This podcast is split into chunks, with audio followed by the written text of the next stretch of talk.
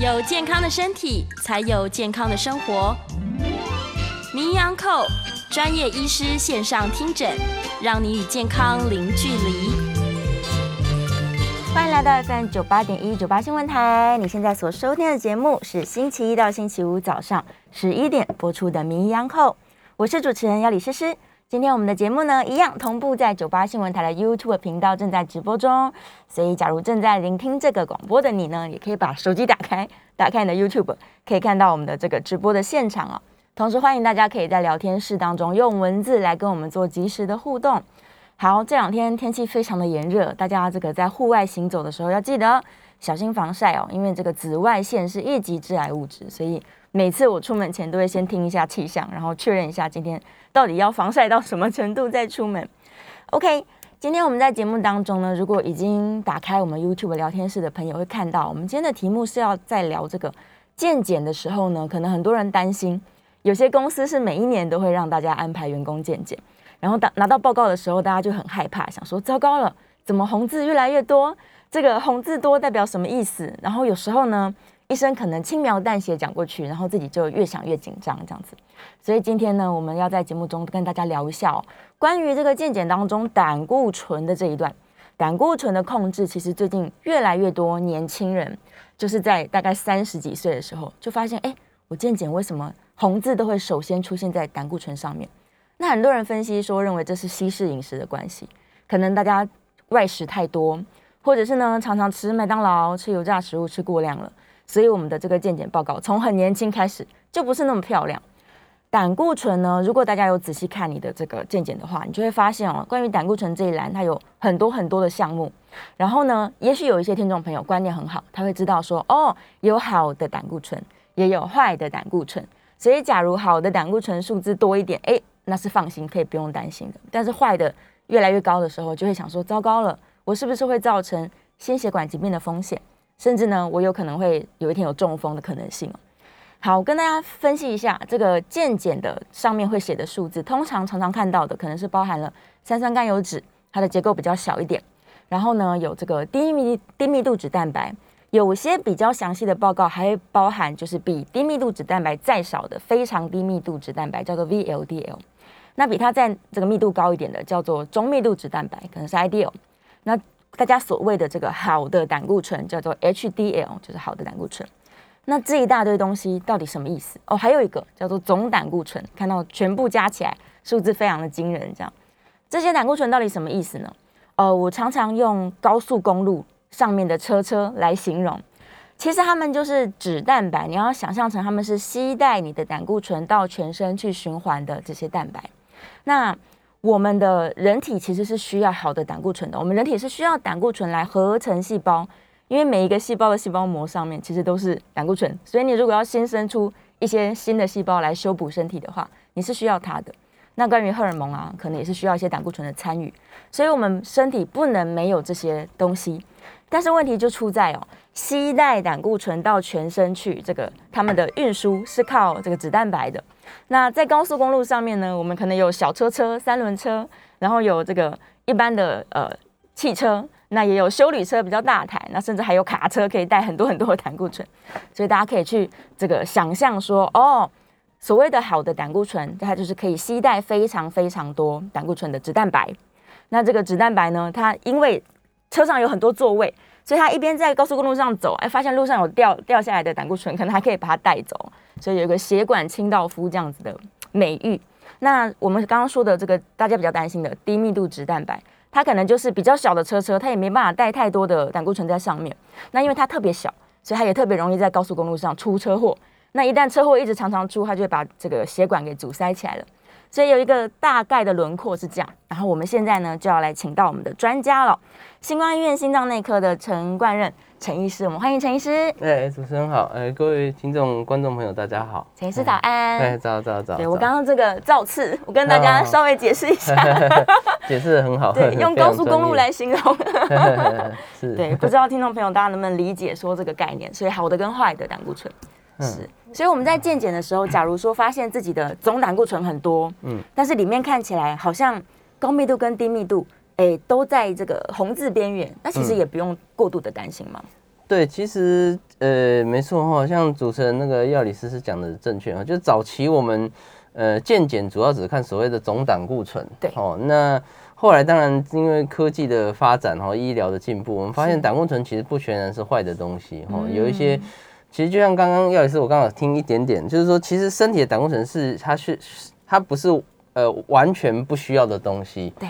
对，它其实建构我们身体的，像一些细胞膜啊这些东西，一些一些功能哦，其实。呃，胆固醇是很重要的一个因子，是那但是它其实有分所谓好的跟坏的，所以你用总数来看，其实不一定正确了哈。所以我们呃这几年的医疗进步，我们会发现说，哎，里面所谓的好胆固醇、坏胆固醇，嗯，那坏胆固醇越高，相对来讲对心血管的风险是越大，嗯，那反而好胆固醇越高，是对心血管越有保护的效果哦。所以，我为什么我们这几年会慢慢把它的数字拆开来看哦？所以的确很多患者来门诊跟我说，哎，健检胆固醇很高，可是我跟他讲说，哎，你看起来是好的胆固醇偏高。其实你反而不用担心，反而要高兴，就是哎，你身体的保护力是相对比较高的，反而是这个造成心血管问题反而是比较低的哦。所以总胆固醇高未必就代表你将来心血管风险的高低哦，你要看里面的这个配置才对。是是是，所以实际上我们真的要担心的人是低密度的脂蛋白。对对对，是，对是就是所谓的坏胆固醇。对坏胆固醇。对，但是很多人可能哦看到说哇我的坏胆固醇越来越多，然后医生跟我说要忌口啦，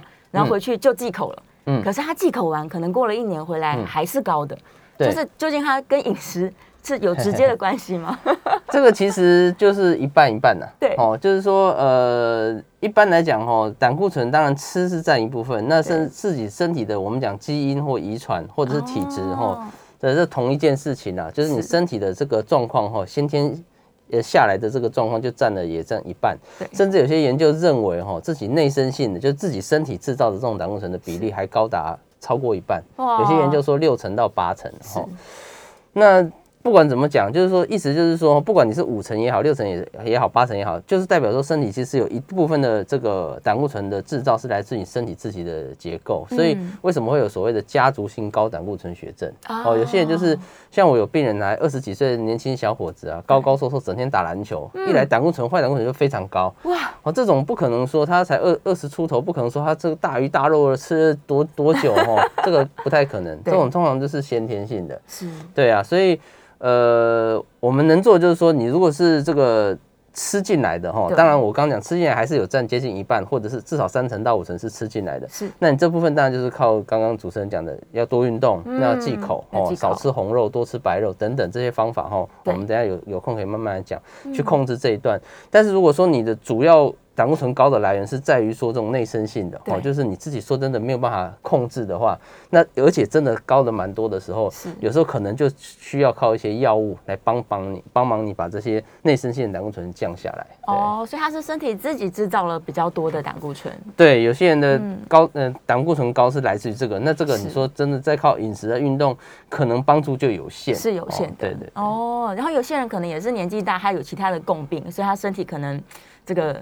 对于营养的吸收啊，也许产生了一些混乱问题，所以它靠饮食的控制效果也不见得会很好。对，就饮食只能，也许只能控制我刚讲的那三成到五成，但是你你剩下那五成，如果说是遗传因子很重，你再怎么饮食控制，大概就影响不到。哦，对。假如说真的它的这个坏的胆固醇就是这么多，那对于健康的风险来说，到底有哪一些啊？具体来说的话，呃，其实哈，就是刚其实药理师有介有介绍一下了，其实简单讲，好胆固醇、坏胆固醇。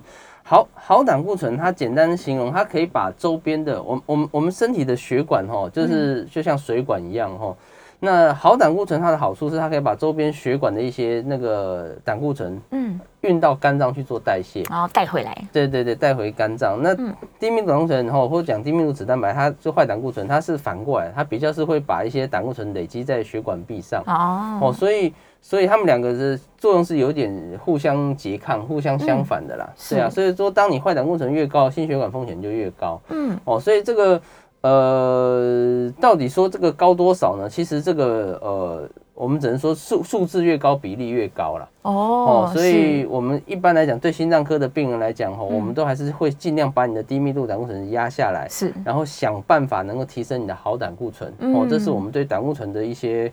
控制的方针大概是这样子，是是是，所以它假如一直塞住血管，它其实是呃没有选择性的，爱塞哪里就塞哪里，对不对？对有可能塞在脑部啊，塞在大腿啊什么的。对对对对，这个这个我们讲心血管疾病是全身性的，它可能是是脚啊，哈，脚不会走啊，或者是心脏病啊、脑中风啊，哈，颈动脉狭窄，这些都是只要有血管的地方，它就可能会出问题。各式各样，对对它就会塞住。所以真的，假如狭窄了、塞住了，医生还要就是进去帮他把血管弄通、弄干净吗？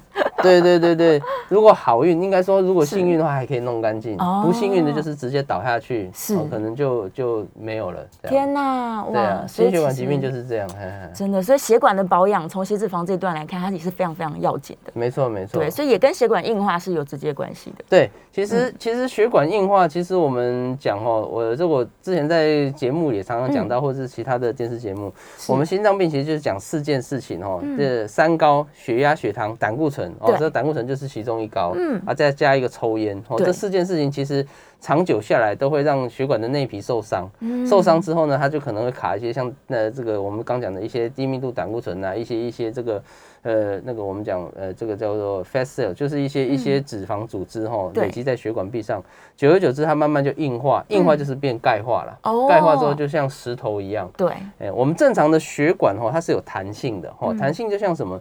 就像大家如果这个呃年纪至少跟我差不多或年纪大一点的哈，小时候应该看过一条黄黄的水管哦，细现在常很少看到了。小时候玩水的时候就把它放在水龙头上就可以抓住嘛哈。那对个，那我们正常血管应该像那样有弹性的。弹性的，可是如果你那个黄的水管哈，如果大家家里哈，就你放在太阳上晒久之后，它会硬掉。嗯，硬掉之后，它连水龙头都放不上去，那个就是类似血血管钙化的概念。哦，一样的变硬了，它就完全变硬，它没有弹性了，它对没办法说是好像软软的可以扩张收缩。嗯哦，所以钙化就是类似的概念哈。当你血管受伤，它就慢慢就钙化，钙化之后它就跟铅管跟硬管一样。硬邦邦。哎，那这样的话就容易产生一些狭窄啊，或者是血管堵塞啊这些问题。哦，嗯，所以血压也会变高起来。也会对对对，很多心血管问题就会随之发生。嗯哦，所以这四件事情都有很直接的相关。互相互为因果啦，对对对对有时候是鸡生蛋，有时候蛋生鸡，对对对对，所以我们能控制的就是把一些脂肪控制好。对对对对对。那究竟要怎么控制血脂肪？刚刚说忌口可能只能帮助百分之五十，差不多？对，然后再来运动吗？呃，就是我们生活作息的调整，其实就包含饮食、运动这两个最主要。对，那这两个最主要，大概可以控制所谓的外生性，就是大概一半左右的胆固醇了。哦哦，，那那至少哈，不管我们每个人的遗遗传因子当然不一样啊，对这个不能一概而论。是但是至少我们能能够做到，就是哈，我们在我们自己有能力的范围内，把外生性的那那个那个一半控制好。嗯，那所以就像主持人讲的，我们就是饮食跟运动，我们常常在喂教。那运动一般来讲，建议是一个礼拜哈，看能不能做至少三次啦。哦那每次做半个小时到一个小时，那做什么运动，原则上没有太大的限制，都就是对对，一每个人的体力跟体能、年纪去做调整嗯哈。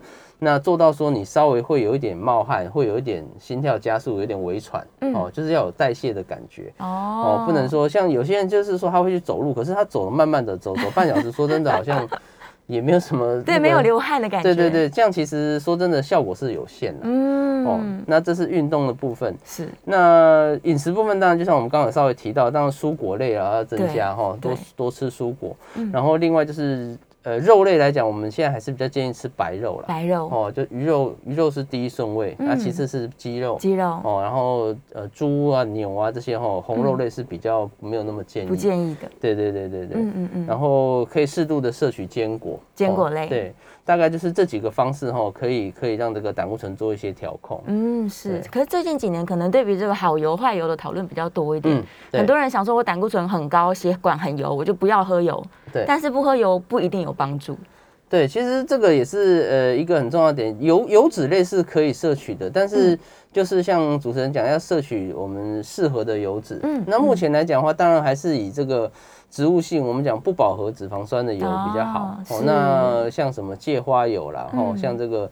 呃，橄榄油油，橄榄油是非常好，橄榄油、芥花油这些这一类的植物性的油比较好。嗯，简单讲，植物性的油里面只有一个叫做椰子油。哦椰子油大家可能尽量还是适度使用。哦，嗯哦椰子油它其实是植物性里面唯一的这个饱和性脂肪酸。哦哦，所以它其实它也有点类似呃猪油啊、牛油这一类的哦，所以对心血管，呃，目前认为可能还是会增加一些风险。嗯哦，所以尽量是用我刚讲的一些植物性的，哦，扣掉椰子油以外的植物性的油脂，哈对，做烹调可能会比较好。就是另外就是对，另外可以补充一些鱼油啦。鱼油哦刚刚提到，就是鱼油也是可以降所谓的三酸甘油脂啊，三酸甘油脂本身也算是整这个胆固醇这个家族里面的一个部分嘛。哦对那当然它也是属于比较不好的那个部分，所以你吃鱼油其实有很多研究认为是可以有效的下降三酸甘油脂，哦，这也是一个办法。所以既然饮食当中一定要补充一些好油的话，我们就选比较好的。对对，像刚刚医生说这些比较不饱和的这个呃油脂，对对对身体是比较健康。是。可是像这两年很流行那个生酮饮食啊，很多人可能就吃了非常多的油或者蛋白质，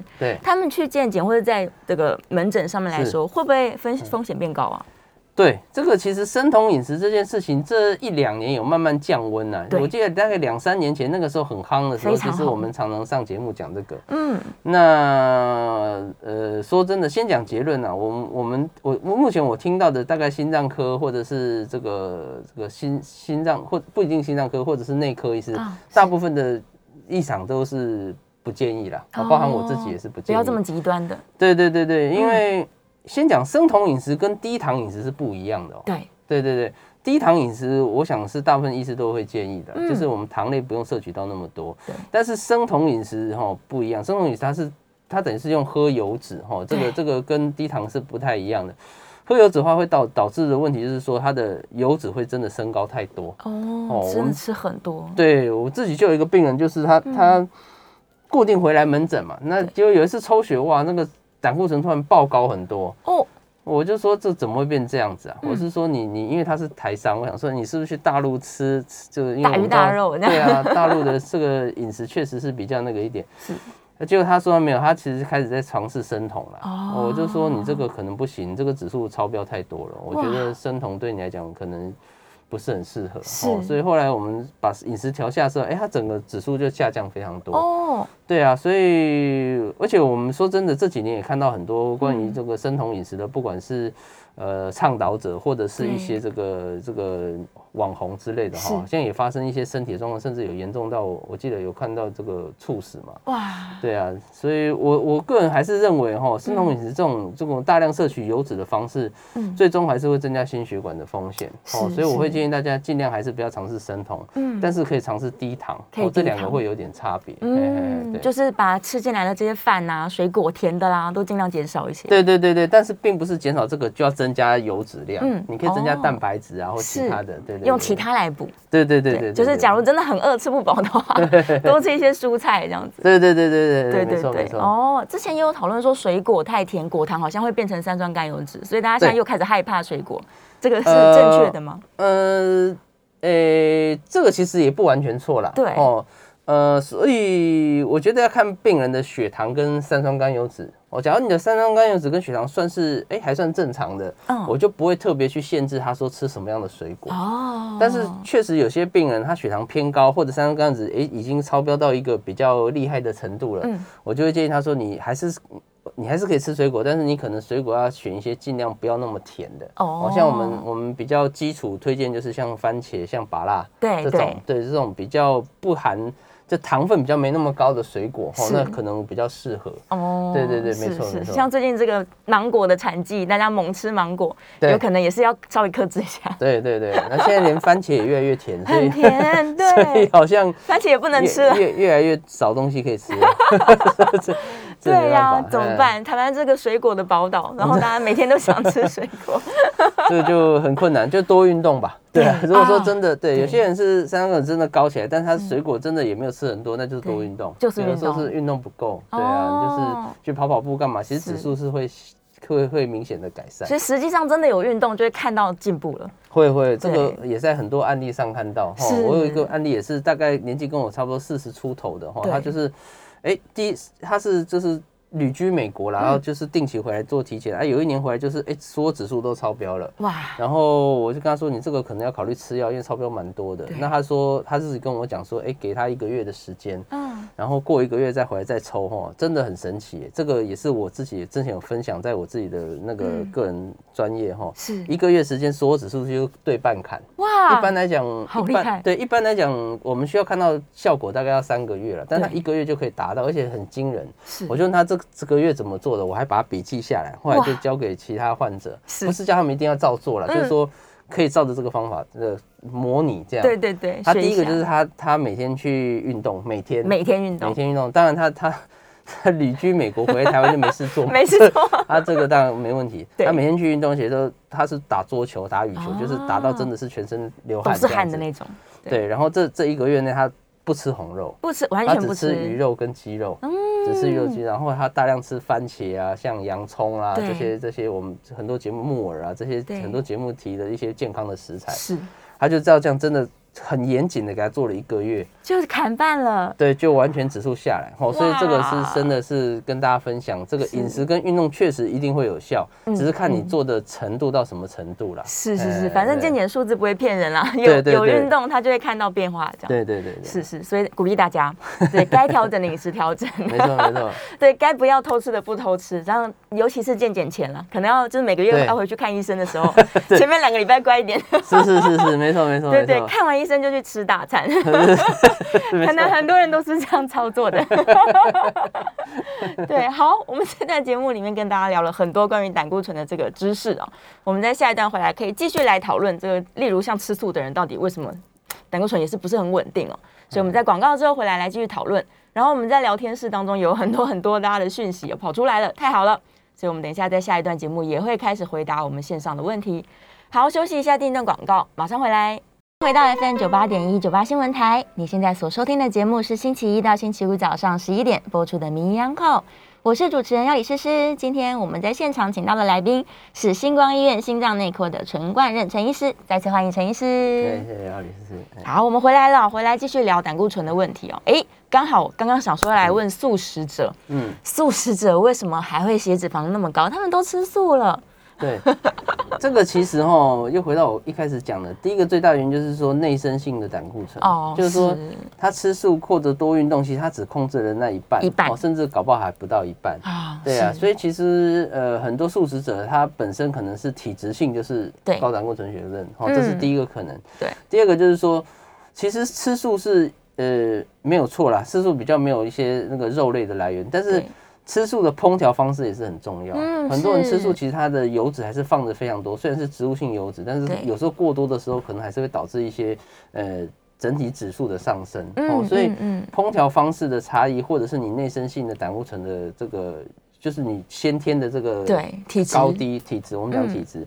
这些都会导致说，哎，确实是有些这个素食者哈，或者是清淡的人，他其实胆固醇还是偏高，还是高。那回到我刚一开始讲，如果他真的是内生性的，说真的哈，那你没有办法。那如果真的太高，就还是要吃药，还是要吃药。就像我刚刚讲那个二十几岁的小男生，他现在就是规则吃药，乖乖吃。因为他他他这个指数太高，他不吃药还是。可能目前不会，但是过了五年十年，可能就开始会有一些心血管的风险。是，所以他就他也很认命，就乖乖吃，这个就没办法。是，大家可能对于药物都有一点点害怕，想说啊，完了吃了不能断根，其实不是，药物在帮助你控制，对不对？对对对对对对对，有时候我会开玩笑说，你你你每天吃善存你不会怕，你就把它 当成是善存啊。对呀，对啊，这个。效果更好的善存，对，确实有效的。对对对对对 对，帮助你把这个血脂肪控制的比较低一点。没错没错。对，素食者可能也有些人啦，加工食品吃的也有点略多。对对对，所以可能都是一个问题。对。然后哎，刚好小编也讲到了蛋黄啊，很多人在害怕蛋黄。蛋黄确实胆固醇是比较高了，不过一般我们目前的建议就是说，一天哦，如果你胆固醇不是超超不是非常高，不是不是到非常高那种人，对，两个以内是可以接受了。哦，一天吃两颗？对对，两个是上限，就是不要超过两个，三个就不要。哦，那如果说你真的胆固醇，老医生已经跟你说你胆固醇非常高了，大概就是建议暂时先不要。是是，对对对对对，大概在这个范围内是可以接受了。真的很爱吃蛋，超过两颗以上就吃蛋白就好。对对啊，所以之前有看一个大胃王节目，他可以一天吃几几十个蛋，我觉得有点可怕。哇，哇，他是每天靠这个补充蛋白质吧？不知道他们，反正他们就吃的都很夸张。所以我觉得这样一天摄取太多，其实是有点危险，也是有点危险的。对，大家还是小心一点，就是控制一下自己的这个口欲。真的肚子很饿的时候吃菜吧，嗯，吃菜是最安全的。对，虽然呃一点点吃不饱，但吃多一点，对，会吃多总是会饱。对对对，可以吃多一些。然后那个菜上面可能再淋一些好油。对，刚刚陈医师说的这个橄榄油什么都可以淋上去。对啊。好，我们来看一下大家线上的问题哦。呃，艳红说副市长中风，然后如果像这样子的人，会不会其实他本来就是三高的患者？有没有可能？哦，就是这个关联性吧。对啊，这个这个就是没有错啊，这就是我们刚提到的。其实你有三高，有抽烟这四件事情，我常讲这四个是四大金刚啊。你你这四大金刚有越多哈，有一个、有两个、有三个哈，你有越多的人哈，那将来发生中风、像心脏病、心肌梗塞机会就越高。是哦，所以。如果有抽烟就要戒烟，有三高的就是好好把你这三三项危险数值控制好，嗯，才能减少将来发生中风或者是这个心脏病的机会。对，所以他其实应该要提早去做健检吧，就是去检查自己的血液品质。对对对对对，就是抽血大概都可以知道很多这方面的项项目。对啊，就假如他永远都不去做检查，他可能就没有办法提早发现这个危险因子。对对，然后他在问说，中风的前一两个礼拜会有讯号吗？好像其实不一定，对，好像有些人会啦，但是说真的，这个不是常态。是，对啊，有些人是有时候中中风跟心脏病是很类似，它只是一个塞脑，一个塞心脏。对，所以有些人可能在塞塞之前会有一些哎前发症状，譬如说哎中风的前兆症状，就是他可能有时候突然会就好像。失神一下下哈，或者是好像有一点点那个嘴歪眼斜，但是一下又好了，类似像小中风哦，那这个可能是前兆症状，或者是心脏病，有些时候它会胸闷胸痛，但一下又好了，嗯，哦，这个前兆症状，但是确实就像我们刚讲，很多人是没有前兆症状的，他当下发生就是倒下去了，哦，嗯，所以不要，我觉得不要太过侥幸说他已经有前兆症状发生之后我们再来小心，有时候他第一次发生，我们常讲跟别人讲，有时候疾病是这样，第一次发生就是你这辈子最后一次发生。对啊，哎，那就那就那就很危险了，非常非常危险，所以大家还是这个定期去跟医生聊天一下，检查一下保养血管的 样子。定期呃，原则上差不多了，就是你可能我们讲三四十岁以上，还是定期做个健检，抽个血啊，做一些基本检查。啊。如果说抽起来，哎，还都还不错。那当然你不需要那么密集去验嘛，可能一年两年再追踪。那如果真的有问题，医生就会建议你可能几个月多久再回来看看这样子。对对对，对对对对对，也只能这样发现了，不然你真的是说要等到前兆发生的话，对，那都已经相当严重。对对对。然后哦，有一个听众朋友在问说，他的 HDL 太高，嗯，然后它的 LDL 其实并不高的，这样总胆固醇有有可能是偏高一点点。对，那对肝脏会不会不好？会不会造成肝脏？目前没有这个听说了，目前原则上 HDL 就是越越高越好，哦，所以你如果是太高是好事啊，是好事。哎，我有时候跟患者举例哦，就是说这个总胆固醇就是你这个国家哈，台湾，譬如台湾说警察跟小偷的总数，哦，那 HDL 就是警察嘛，对，LDL 是小偷，是。那你今天虽然说总数全国这个小偷警察人很多，加起来是超标，可是你是警察多的话，那你不用怕，对，自然是好的，嗯，对啊，对啊，自然超好，对对啊，所以这个应该是没有关系，是不用担心的。对，有一些人真的是 HDL 超高的。对对对，有些 HDL 其实这边也顺便提一下，HDL 怎么升高啊？第一个 HDL，呃，比起 LDL 来讲，HDL 跟跟你体质的关系更大。哦，是。所以很多人天生就是高。哦，那也不知道什么，就我们就说，我常跟这样病人说，你就是神功护体，太幸运了，先天 HDL 很高的，对。那有些人就先天比较低的哈，事实上先天低的人哈，我们也常看到，他即便是坏胆固醇不高哦，他先天 HDL 很低的，还是很容易发生心血管疾病。哇！哦，因为因为他虽然坏人不多，可他几乎没有警察。是，所以一点点坏人就可以做一点点点坏人他就出会就会出问题啊。是。HDL 很重要，那我们怎么样去调整 HDL？其实还是靠运动啊，就是我们刚刚讲的运动了哦。那饮食可能会有一点点帮助。是。那早期认为喝一点红酒可能可以增加 HDL，但是目前这个观念好像有点被改变，所以这个我们就呃不是非常建议了。对。那原则上还是目前最有证据还是运动，运动运动还是可以增加一点 HDL。嗯，是它跟肝脏本身的健康有关系吗？呃。本身的健康应该还好，例如他是带源者，会不会因为他肝脏一直都是慢性发炎？好像没有这个关联性哦，所以其实没有差别。对，应该是还好，应该是每个人的体质了。主要还是体质，然后跟运动的。对对，是是是，所以也不会因为 HDL 太高造成肝脏的负担了。没有听说这样的说法。是，好，再来博红说，哦。血小板比较低会不会不安全？嗯，他在问的应该是这个，就是假如他有在吃药，嗯然后造成血小板略低略低，或者是有些人体质就本来比较低，对，对，这有没有什么健康疑虑？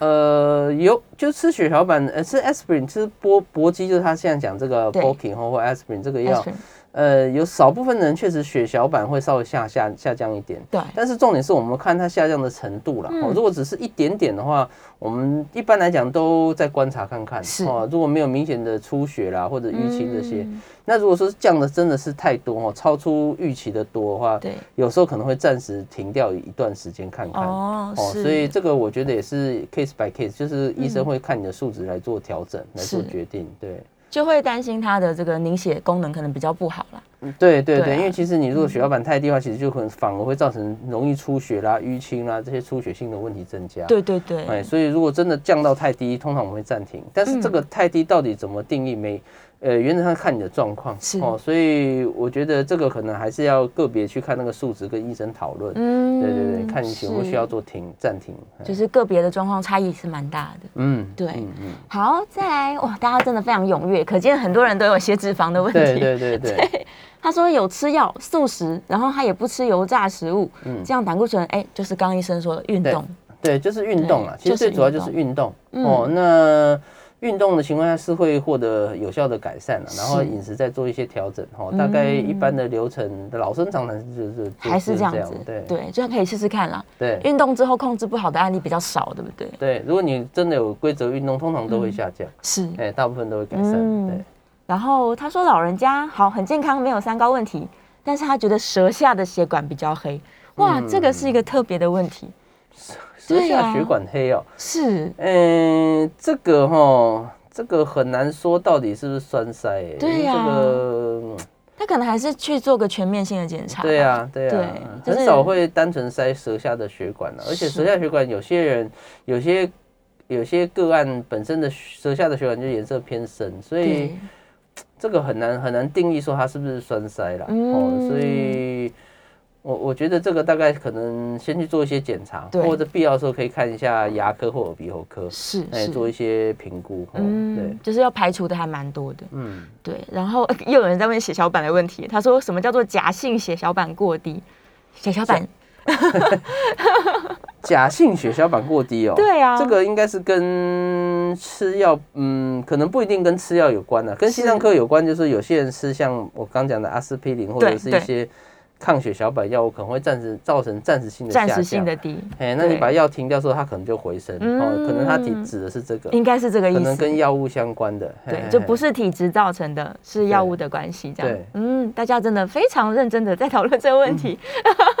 好，最后一个人他说他总胆固醇两百零二，需要吃药吗？哎，这就是要看他的 LDL。对对对，没错没错，要看你的指数，这个对光这样看大概不知道。是嗯，是是，这还是要看里面到底组成是哪一些。对对对对，总胆固醇高不一定一定要吃药，不一定。对对对，所以现在就刚刚医生一直提到我，现在的健检你会拆开来看说，哦，三三甘油脂，然后低密度脂蛋白、中密度、高密度，全部一大堆这样。对对对对对，所以还是要去看当中到底是高的多，警察多 还是小偷多。对对对，而且而且这个我们这边在提到，就是低密度胆固醇或者嗯我们讲低密度脂蛋白哈、这个坏胆固醇，我们知道是越低越好，但是是不是每一个人都一定要降到那么低哦？嗯其实，呃，这个也是这几年一直在讨论啊，是就是说。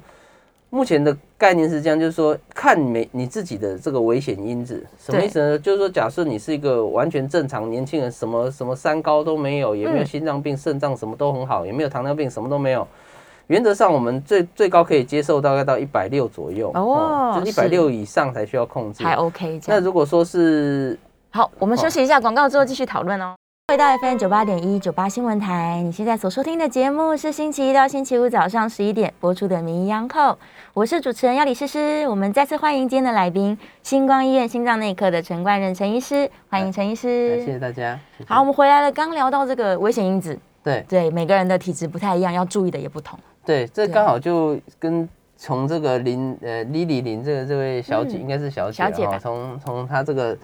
呃，这个他打的这个数字刚好来分享嗯哈，他说他总胆固醇两百零二，那高密度六十四嘛哈，好胆固醇六十四，坏的一百二十四。对，那到底这个坏一百二十四到底要不要吃药哈？就回到我接续我刚刚讲的，其实目前的概念是认为，当你风险越高的人，对，你可你可以容忍的这个数值应该是越低哦哦。所以意思就是说，呃，如果是一般人，我刚讲到一般，就是如果说他年轻人，什么病都呃都没有，三高没有，心脏、肾脏什么都好的，对，原则上一百六以上再考虑开始控制哦，哦。那甚至甚至我们一开始会先让他饮食运动三个月、半年试试看，哦，降不下来再考虑，哦，还是超过一百六才考虑用药。对，哦，那最严重的是像曾经发生过心脏病、放过支架的人，有糖尿病的这些族群哦，可能连一百都嫌太高，哇，超过一百就应该要吃药。是哦，甚至最严重、最严重的就是你糖尿病又合并嗯急性心肌梗塞，就是血管曾经塞完全堵塞过的这种。以现在最新的概念来讲，你的低密度要控制在五十五，哦，这么低呢？对，这么低，所以吼。所以说要不要吃药，其实就是看看这个每个人的状况。哦，像他 他后来后来又打了，哦，他没有支架，呃，那那年纪比较大。原则上，如果真的都都没有支架，你也没有三高的话，我觉得一二四是可以接受不一定需要吃药。嗯哦，那当然这个，我觉得还是要看医生的判断，因为可能因为毕竟我我没有那么直接看到林林小姐嘛，哦，那也许他的自己的医生他评估说他有其他的危险因子，所以认为他需要吃药。是我觉得这个因人而异，但重点要跟大家讲，就是说，当你风险越高，你的 LDL 的标准就不会是一百三。大家看健检都写一百三，对但是当你风险越高的时候，可能不到一百，甚至不到七十。哇但是你风险相对低的时候，可能就可以容忍稍微高一点。是哦，这是会因人而异的。嗯，所以赶快看一下，是越低越好。对 对对，是是是，好吧，所以大家在鼓励还是要多多的这个控制自己的胆固醇的这个，尤其是低密度了。对对啊低密度的要脂蛋白好，刚刚说我们这段节目，诶，最后一段了，还是可以开 call in 的、哦。如果大家想要 call in 进来的话，赶快把握时间，零二八三六九三三九八，零二八三六九三三九八。好，继续来问医生，这个平常啊，嗯，他们好总是有一些人他就是很害怕，又不去健检，然后可能也不知道自己的身体到底健不健康。嗯可以有一些什么前兆去发现血脂肪可能高吗？这几乎是没有的吧？呃，大部分是没有症状，可是确实哈，我我有碰过几个案例哈，胆固醇相当高的患者，有些人会出现头晕、脖子紧、头胀的情形。是对我有碰过几个案例，所以呃，我会建议说，如果你长时间一直患患有这个头晕、头胀啊、脖子紧，而且你量血压哈，对哎都很正常哦，因为一般来讲，这个症状会比较像是高血压。高血压，如果说你血压量起来也没有问题的话，可能去抽个血，哦会不会你的胆固醇其实也是相当高？是哦，我碰过几个案例例是这样啊，胆固醇降下来之后，它整个症状头的症状完全就改善。就好了。对对对，所以这个是刚好也提醒给大家。是是，哎可能是一个小小的前兆啦。对对，但是不是每个人都有，确实，好像主持人讲，有些人很高，但他们没有症状，抽血才知道。对这个还是大部分的人啊，完全对没感觉的。对，这是大部分的大部分的人是对没有。嗯，是这个 李小姐很可爱，她还在继续回答。对，还好啦。目前看起来，假如没有其他的问题的话，对嗯对呀。哎，来电话线上马上有人空音进来好，来，我们戴个耳机哦。古先生，古先生，请说。哎，关仁医师您好，哎主持人您好。哎是这样一个，我我有一个问题困扰了两三年。是一开始哈，我做个合一心肌灌注，呃，那医生说我有这个中度缺氧。嗯。那后来我又在其他的地方有做过这个运动心电图。嗯。啊，呃，有的有的是叫我做心心导管，啊，有的时候看看的时候 OK 没事。嗯。那我的胆固醇从呃 LDL 从一开始的一三三，经过运动掉到九十七，隔一年呃到去年变八十四。那我不晓得，以我目前来讲，我是不是真的有心血管这个这个呃严重钙化，需要做心导管的这个这个问题？呃，请请请请教陈医师。OK 好。哦，那呃，谢谢古先生这个问题哈。嗯第一个哈，我我觉得你的低密度胆固醇降到八十四是非常好了哈，嗯这个要继续维持。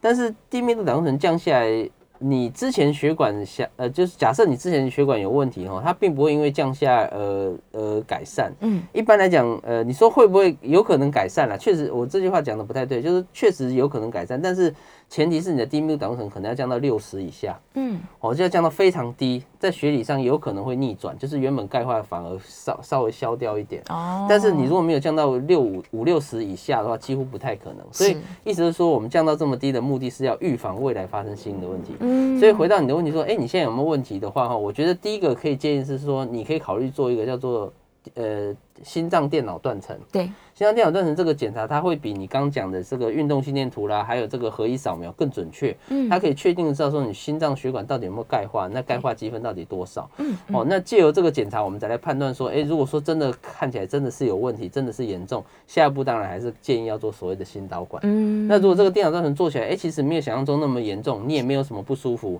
我觉得大概就未必需要真的做到心导管，那你就是好好的把你的三高控制好就可以。是是是，对对对，大概是这样子。所以哦可以透过检查了，再次确认一下。对好，电话线上有一位叶小姐，叶小姐请说。嗯呃，请问，呃，我现在已经有药物在控制胆固醇，那嗯，高密度会不会也跟着一起降？然后哦第二个第二个问题是，两天，我现在想改成两天吃一颗，还是一天吃半颗会比较好？嗯 OK，好，，OK，呃，那呃，一样谢谢这个呃叶小姐哈。对，吃胆固醇药会不会降低好胆固醇？说实话是有可能、嗯哦，可能会有也的确有一部分的患者吃了好胆固醇会跟着下降，但是它下降的幅度会远小于坏胆固醇。哦，嗯通常目前的胆固醇的药大部分都是所谓的史大史大汀类啦，嗯哦，statins，、那这一类的药其实降低密度的效果是远大于高密度，所以。不见得会降，就算会降高密度，也是降一点点，这个不用过度担心。嗯嗯，那第二个就是说，如果要想要减量吃的话，一般我还是会建议一天吃半颗啦。嗯，感觉它的这个这个时间上比较不会说隔得太久，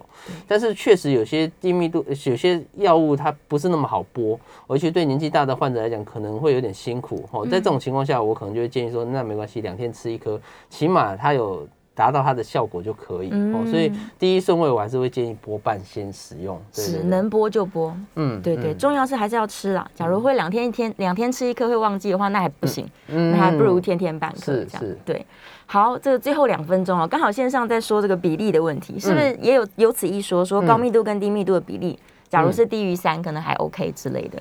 其实这个东西就是从呃呃，这个其实这个是数学问题啦，哦，就是说。呃，怎么讲呢？当你我我们讲的是数值啊，就是说低密度越低越好，那对高密度越高越好。越高越好。那呃，这个刚刚网友写的这个数值，其实一嗯。道理是一样的、哦。它的它的分子是总胆固醇，分母是好呃好胆固醇，所以当你好胆固醇越低的时候，你这个数值就会越高，嗯，越高就是风险越大。是。哦，那如果说好胆固醇越高，分母越大，哦，嗯。那个除出来的东西当然是越小，那越小就代表你的这个好处是越多。所以其实这只是一个数学，它只是把它换成用比例的方式来让大家了解哦。其实对其实呃，大概是一样的意思啦。是是是，总之就是你的警察跟小偷的人数比例来说，对对，最好是警察越多越好。对对对，尽量不要有小偷在身体里面。对对对对对对对，才能维持这个血管的健康。是对。好了，最后一分钟，我们把时间交给陈医师哦。陈医师有没有什么呼吁？大家对于自己的这个胆固醇？其实心脏科医师每次讲到最后，就还是呼吁大家三高要控制了，嗯然后要戒烟啦。哦，所以我觉得这个就老生常谈。可是是虽然是老生常谈，可是其实都还蛮重要的哦，嗯就是因为重要才会一直讲对哦。因为其实我们临床上也看到很多这个因为三高没有控制好，或者抽烟哈，嗯导致心血管疾病，有时候一发生真的是这个一辈子后悔都来不及哦。尤其抽烟哈，我们刚才跟主持人聊到，嗯最近很多年轻的患者放支架，那其实我们统计上来讲，几乎哈十个有九个半都是有抽烟的的这个嗯。